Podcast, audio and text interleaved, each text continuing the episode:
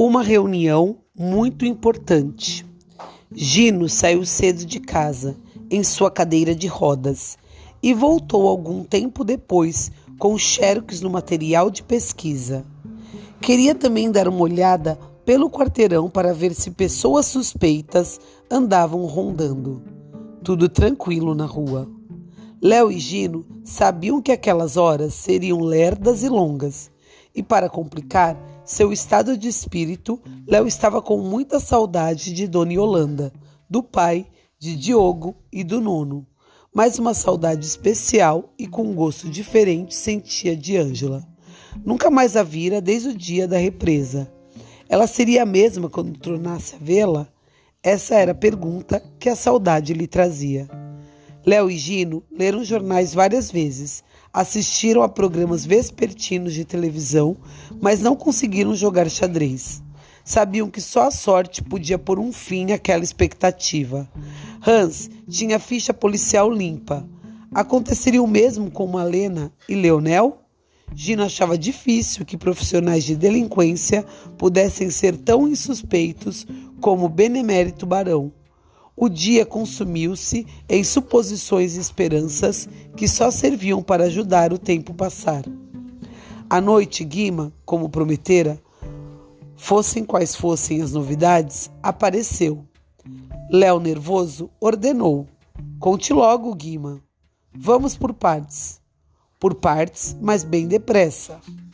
Hoje, logo cedo, liguei para o Dr. Arruda e lhe passei os dois nomes, dizendo que eram seus prováveis sequestradores. Não pensem que passei um dia muito calmo.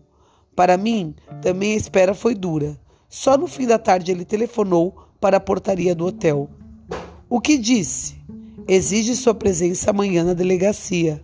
Não irei, bradou Léo. Espera, você não ouviu tudo.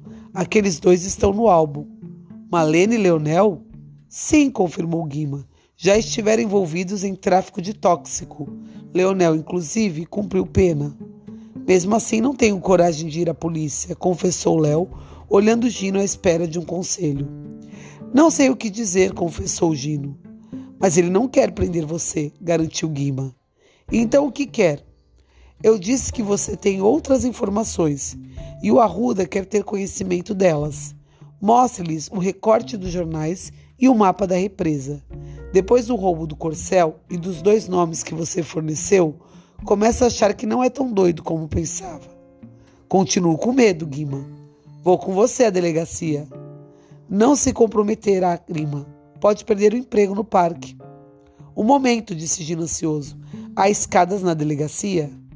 Escadas? Não. Há uma rampa, depois dos elevadores. Rampa! exclamou Gino. Que coisa maravilhosa! Então vou com você, Léo. Gino, está falando sério? Claro, e se quiserem prender você, terão que prender a mim também. Afinal, somos sócios, não? Acho uma boa ir acompanhado, disse Guima, embora acredite que o Arruda não tem intenção de prendê-lo. Mas, por favor, me mantenha informado. Quero saber o que acontece. E naquele momento, começou para Léo e Gino um novo e ansioso tempo de espera. Vocês concordam com essa ida à delegacia? Conta para Ana Lu.